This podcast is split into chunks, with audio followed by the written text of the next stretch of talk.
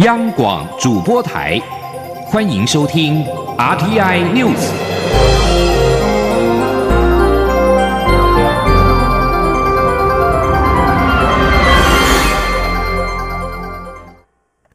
各位好，我是主播王玉伟，欢迎收听这节央广主播台提供给您的 RTI News。今天是二零一九年九月二十二号，新闻首先带您关注体育消息。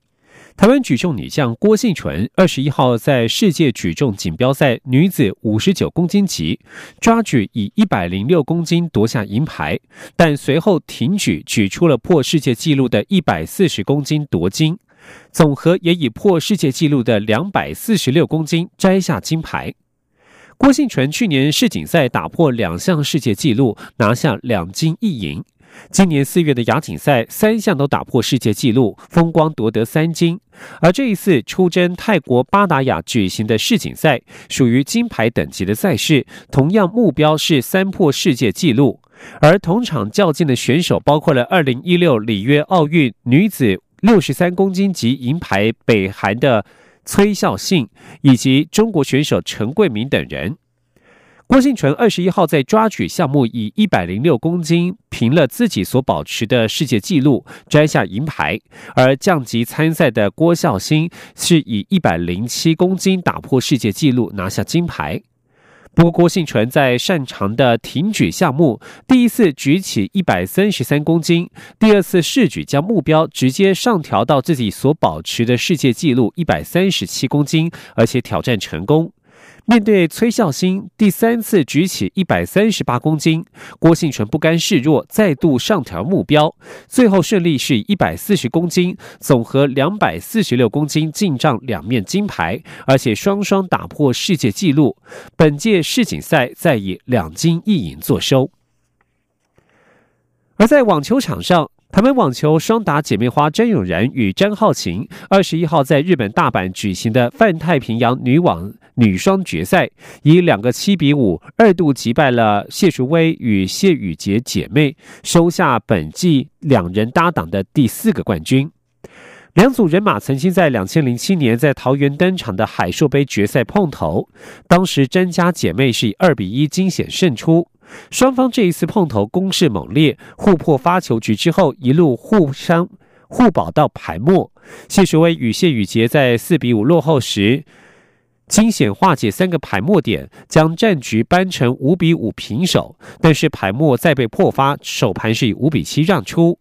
第二盘陷入破发大战，詹永然与詹浩晴适时稳住阵脚，盘末连续破发得手，以七比五夺得胜利，顺利摘下两人本季联手的第四冠。而谢家姐妹则是再度与 WTA 巡回赛两人搭档的首冠擦身而过。同样是美台湾之光，这一次则是来自于美食界第十八届拿坡里 Capital 世界杯。披萨职人锦标赛在意大利时间十九号举行，台湾队击败了多个国家夺得国际组冠军，第二名则是葡萄牙，地主队意大利则排名第三。意大利拿坡里是披萨的起源地，多个国家选手在意大利时间十九号齐聚一堂。台湾队分别由台北的李品仪、高雄的蔡松林以及新北市的郑宇成所组成。而这次国际赛当中，台湾选手除了必须在技术上赢过各国之外，还要面对意大利比赛会场气温与台湾不同，以及窑炉与国际面包比赛用的电窑炉不同等挑战。在各国选手当中，李品仪是唯一夺到。金牌的女性选手，她表示，这次比赛大家都有相当好的默契，比赛时也会互相协助，像是传递道具、观察炉火的温度，在饭店一起准备要使用的食材等等。另外，郑宇成曾经远赴意大利拿破里学厨，还曾经到日本研修。不仅曾经获得二零一七年台湾区披萨赛传统组的冠军，还曾经获得二零一八年意大利世界披萨大赛创意组的亚军。继续将焦点转回到国内的政坛，台湾在本周内失去了两个邦交国。国民党总统参选人韩国瑜批评蔡英文总统的外交不及格，呼吁蔡总统应该拿出具体作为，不要空口说保护主权。对此，蔡英文总统表示，中国对台湾的打压不会因为不同人执政而不一样。台湾人只有一条路：团结、坚定信念、勇敢承担。蔡总统并且呼吁国民党，大家同在一条船上，现在是团结的时候，不要在选举时操作议题。前天记者刘玉秋的采访报道。台湾十六号才与南太岛国所罗门群岛断交，外交部长胡昭燮二十号又宣布与另一个太平洋友邦吉里巴斯终止外交关系，一周内痛失两个邦交国。国民党总统参选人高雄市长韩国瑜批评蔡英文总统声称护卫中华民国主权，但外交几乎已休克，希望蔡总统拿出具体作为，而不是空口说保护主权。对此，蔡总统二十一号出席云岭地方活动时受访表示，台湾致力外交工作，对邦交国全心诚意，国际社会对台湾的支持也很强，很多国家用不同方式与台湾加强关系。台湾的国防自主、军购增加，都是外交努力的成果。蔡总统也反击韩国瑜，强调中国对台湾的打压不会因为不同人执政而不一样，中国对亚太区域的企图心很强烈。台湾首当其冲，现在是团结对外的时候。台湾人只有一条路，就是台湾人要团结，好，台湾人要坚定自己的信念，好，那台湾人要勇敢的承担，让中国不会得逞，让他们不可不能够步步进逼，那这个才是我们现在最好的策略啊！所以我也要告诉国民党啊，我们都在同样一条船上。这件事情是我们要团结的时候，倒也不是到了选举的时候他来做政治操作的议题。至于政府推动中共代理人修法进度，蔡总统说，中国对台湾渗透变本加厉，台湾每一个部门或社会层面都承受压力，正寻找适当法律基础进行反渗透。立法院也正在研议多个方案，期望能整合出最好的方案。中央广播电台记者刘玉秋采访报道：台湾连续与两个邦交国断交。国民党总统参选人韩国瑜二十一号在屏东接受媒体联访时表示，把外交困难归咎于一国两制，是把复杂的问题简单化，缓和两岸紧张关系才是负责任的。他表示，任何事情一定要对症下药。马英九执政时，中国大陆也有外交打压，台湾要用智慧、自由、民主、爱心与生活方式与中国大陆互相交流，来缓和紧张关系。他认为这才是负责任的。台湾独立建国运动先驱史明，本名施朝辉，二十号晚间病逝于台北医学大学附设医院。史明教育基金会董事长黄敏宏二十一号与北医共同举行记者会。黄敏宏表示，史明在他人生的最后阶段不断强调，明年大选台湾一定要赢，而台湾要赢，只有让蔡英文总统连任这条路。黄敏宏表示，史明的一生是一个革命者，他对台湾没有亏欠，接下来就是台湾人要如何走自己的路。前天记者刘玉秋的采访报道。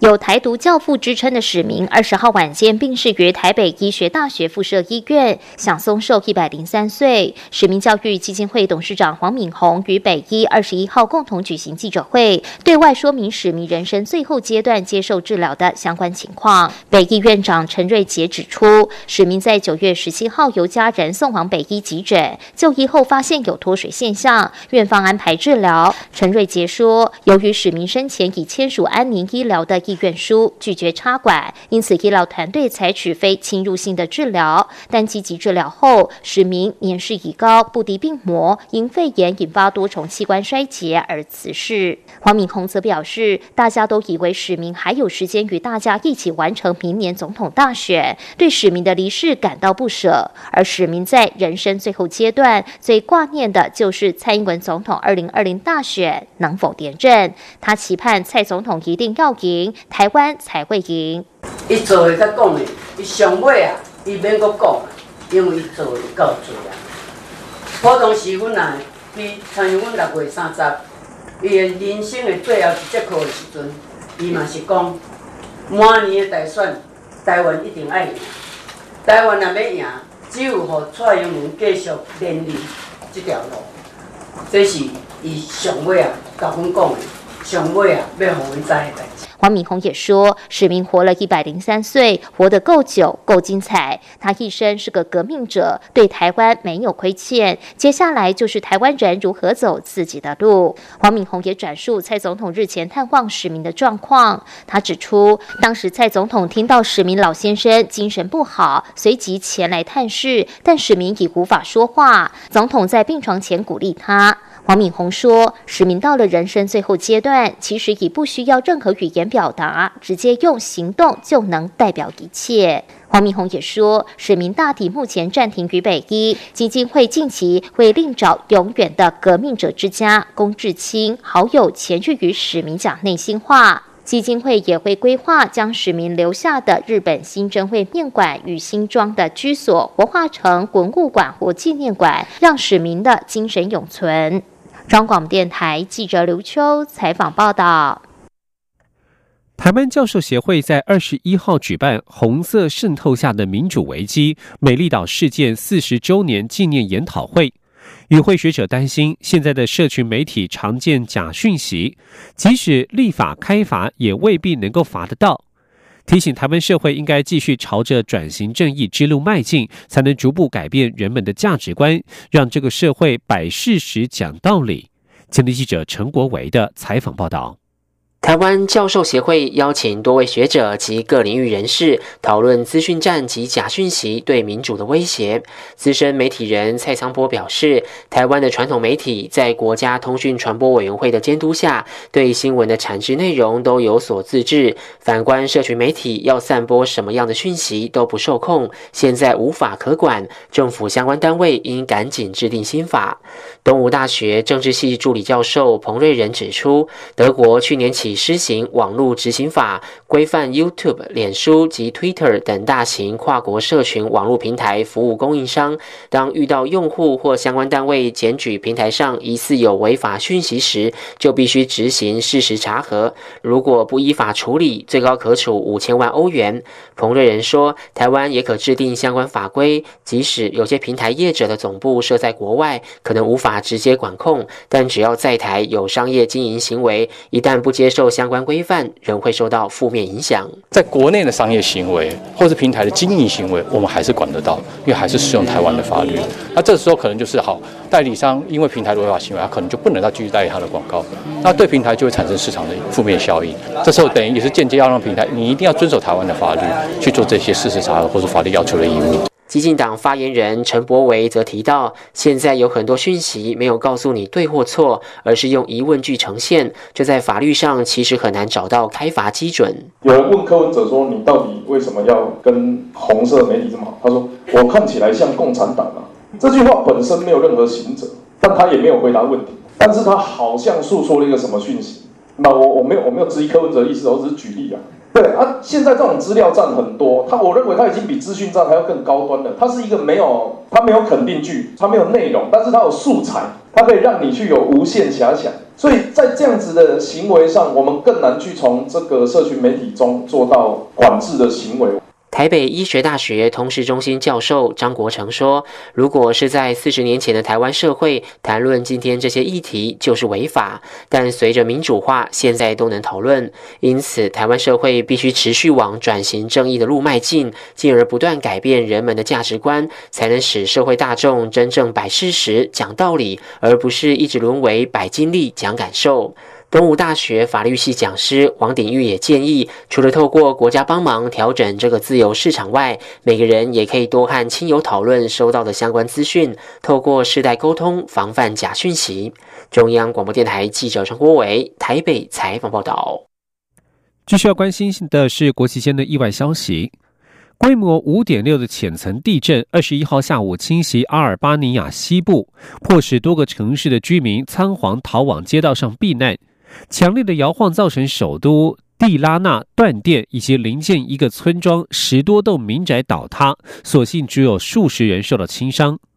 阿尔巴尼亚国防部发言人表示，无人死亡。他向法新社表示，约二十人受到轻伤，前往医院接受治疗。他们被掉落的物品或墙壁钻石击中，以及恐慌症发作。因为，他也表示，在首都蒂拉纳部分的住宅和建筑物受损，但是并未倒塌。国防部正在评估其他城镇和村庄的损害情形。当局表示，这是阿尔巴尼亚在过去二十到三十年以来所遭逢的最强烈地震。这里是中央广播电台。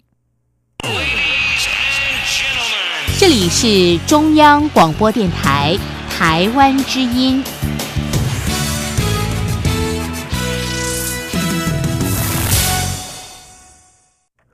各位好，我是主播王玉伟，欢迎继续收听新闻。今年九月二十一号是九二一大地震满二十周年，内政部以“一起走过，携手向前”以及“真正为你”为主题，与台北市政府共同办理防灾教育宣导活动，同时发表九二一震灾二十周年纪念专书。除了让民众充分了解二十年来政府在灾害防救工作上的努力之外，也透过防灾互动竞技、防灾防救灾能量展示以及灾害安全观念宣导等体验活动，提升全民自主防灾意识。内政部政务次长花敬群表示，这本专书以历史醒思、蜕变重生以及远望侧进为架构，呈现内政、交通、经济、卫福、教育、国军、科技、文化、外交、工程等内涵，真实呈现这二十年来各级政府及相关机关、民间团体在防救灾领域上的努力与精进成果。也借由这一本专书，传承灾害防救的经验，为各界在灾害防救工作上的努力身影留下见证。九二一二十周年，本台也制播了一系列的专题，要为您呈现。一九九九九九年所发生的九二一大地震，让台湾中部横贯公路自此变色。尤其从上古关到德基这段长二十五公里的道路，由于地质破碎，至今仍无法盖回来。所幸历经二十年的休养生息，目前这段路地质已经进入到回复期，预估二零二五年就会进入安定期，届时重建跟工程方可启动，希望在不久之后的将来就可以让大家再见中横。吉林央广记者吴丽君的专题采访报道。裂变重生，九二一地震二十周年系列报道。二十年前的九月二十一号一点四十七分，公路总局古关公务段的梨山监工站站长陈进发被发出恐怖怪声的大地震惊醒，连衣服都来不及穿，就冲出公务段大楼。此时，段长钱伯冠已经站在大楼前的广场，一边拨电话给长官，一边叨叨念着：“惨了，惨了！”担心辖管的中横公路台。八线遭受重创，清晨五点多，天才微亮，段长就开始分派任务，要陈进发立刻带两名班兵徒步勘灾到骊山。来到了三十七 K 第一个摊方，整个隧道被土石这样子一比一的盖好盖满，铺好铺满，就是你连隧道洞口你都看不到，而且是从大甲溪底一路平铺的斜坡，一路到坡顶。我讲这边那行，这样大家开都无在了了，怎么办？看灾不成，只能回去复命。段长则命他留守公务段，自行下山看灾。而这位一心只有路的段长钱伯冠，后来也因为看灾，遭到掉落的石头打断两根肋骨。之后，他不仅荣获杰出贡献奖，也被誉为九二一公路英雄。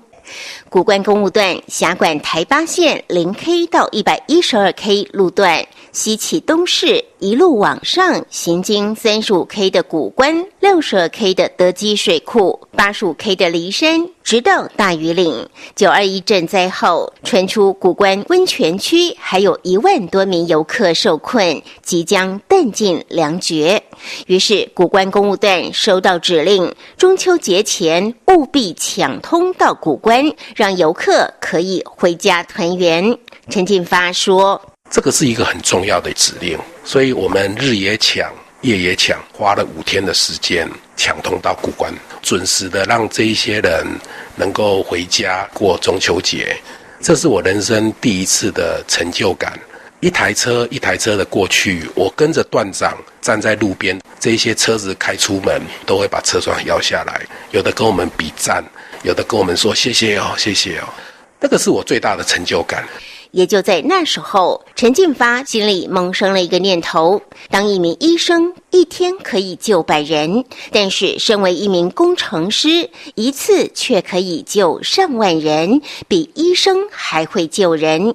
陈进发回忆，当时除了要抢通道路，还要从中寻找任何一丝可能的生命迹象，压力非常大。他说。因为有很多离灾者的家属，他们生要见人，死要见尸，所以他们一路跟在我们的后面。你可以想象他那个心境。虽然说他怀抱着存活的希望并不高，但是他也希望看到亲人的遗物。所以我们在抢灾、在清摊方特别的小心，你不能够大拉拉的用挖土机咵咵，而必须要慢慢的把它拨开。但即使挖得再小心，很多还是连蛛丝马迹都找不到了。也因此，整条中横公路，公路总局几乎花了快四个月的时间才全部抢通。这也是台湾公路史上耗时最久、规模最大的一场抢灾工程。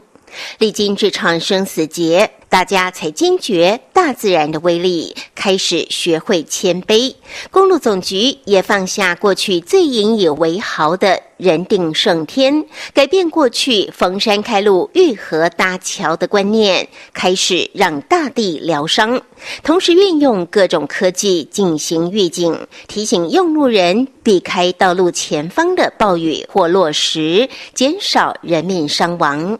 至于中横，从上古关到德基这段长二十五公里的道路，由于沿着大甲溪新建，地质又是搭建砂岩，加上金山断层在此通过，原本就属地质破碎带。九二一大地震迄今，坍塌的情况虽然逐渐恢复，但仍未进入地质安定期。因此，直到现在，这段路仍无法盖回来，只能降编为中横便道，平时管制通行，只限当地居民急难救助，还有公务及学术单位可以申请通行。去年十月，则新增每天可有三部中巴申请通行。已经升任公路总局副总工程司的陈进发预估，中横便道将于二零二五年从回复期进入安定期，届时重建工程方可望启动。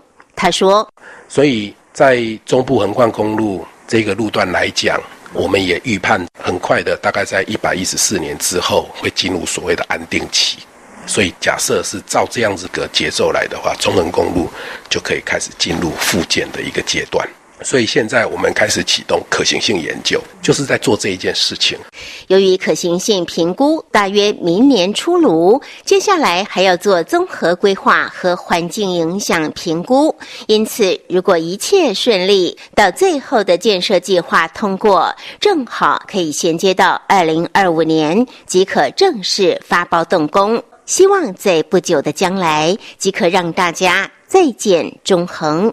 中央广播电台记者吴丽君采访报道。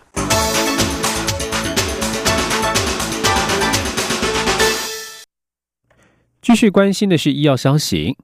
卫生福利部二十一号表示，放宽外籍看护工家庭使用喘息服务对象，经评估长照需要等级为七或八级者，只要外籍看护工缩短时间休假，就可申请喘息服务。估计受益者近十八万人。过去因为长照资源有限，家庭喘息服务多集中在家庭照顾者。若是聘请外籍看护工的家庭，必须要外劳连续一个月没有提供服务，第三天开始才能申请喘息，申请条件相当严格，导致许多聘请外籍看护工的家庭无法适用，看护工因此难以休假，劳动条件极差。卫福部在二零一八年底先放宽了外籍看护工家庭喘息服务，但是仅开放独居或主要照顾者为七十岁以上的长照需要者，被照顾者失能等级为七七到八级才可申请喘息服务。卫福部二十一号再放宽外籍看护工家庭喘息服务，只要受照顾者失能等级为七到八级者，就可在外籍看护工短时间休假申请喘息服务，有助于让更多聘用外籍看护工的家庭照顾者能够得到喘息机会。去年九合一选举因为合并公投造成民众大排长龙，为了防止乱象重演，中央选举委员会二十一号邀请了三百位民众举办投票演练，并且模拟十四项突发状况，包括酒后、投票截止之后仍有民众排队等情况。中选会指出，将会以这一次模拟的状况定定参考流程时间，供各县市选委会掌握。中选会主委李进勇受访表示，虽然选务人员已经累积经验与基础，但是为了让明年投票顺利，筹备过程当中特别重视选务人员的讲习，除了法令等静态传授之外，也进行投票过程当中可能发生的状况实务演练，包括没有带身份证、携带手机入场、撕毁选票等突发状况。有媒体询问是否会将民众投票的时间掌握在两分十秒之内完成，李进勇回应，在二十一号演练结束之后，将会进行内部检讨，并且针对投票时间定定参考标准，再请各县市选委会掌握时间。另外，李进勇也提到，明年首投族人数一共约三十一万八千人。将焦点转到体坛，中信兄弟队。恰恰彭正敏隐退倒数，蔡英文总统透过影片传达祝福。蔡总统细数彭正敏在国际赛当中的表现，代表国家向永远的台湾队长献上最深的感谢与祝福。中华职棒中信兄弟队恰恰彭正敏将在九月二十九号举行隐退赛，隐退倒数，除了中职其他球队纷纷送上祝福之外，二十一号兄弟向粉丝团也有蔡总统的祝福影片。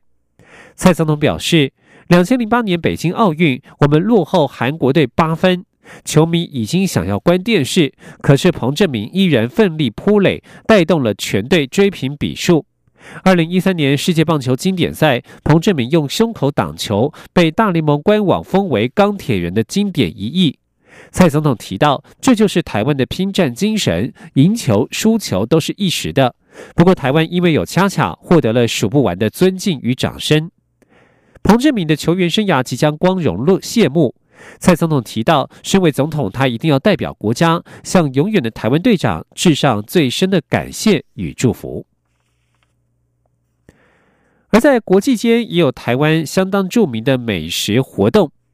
纽约近年来掀起了珍珠奶茶热潮，饮品店如雨后春笋般出现。为了提高台湾的能见度，纽约珍奶节连续三年举办，黑糖珍珠雪糕与串冰等新品令饕客食指大动，擦亮台湾美食王国的招牌。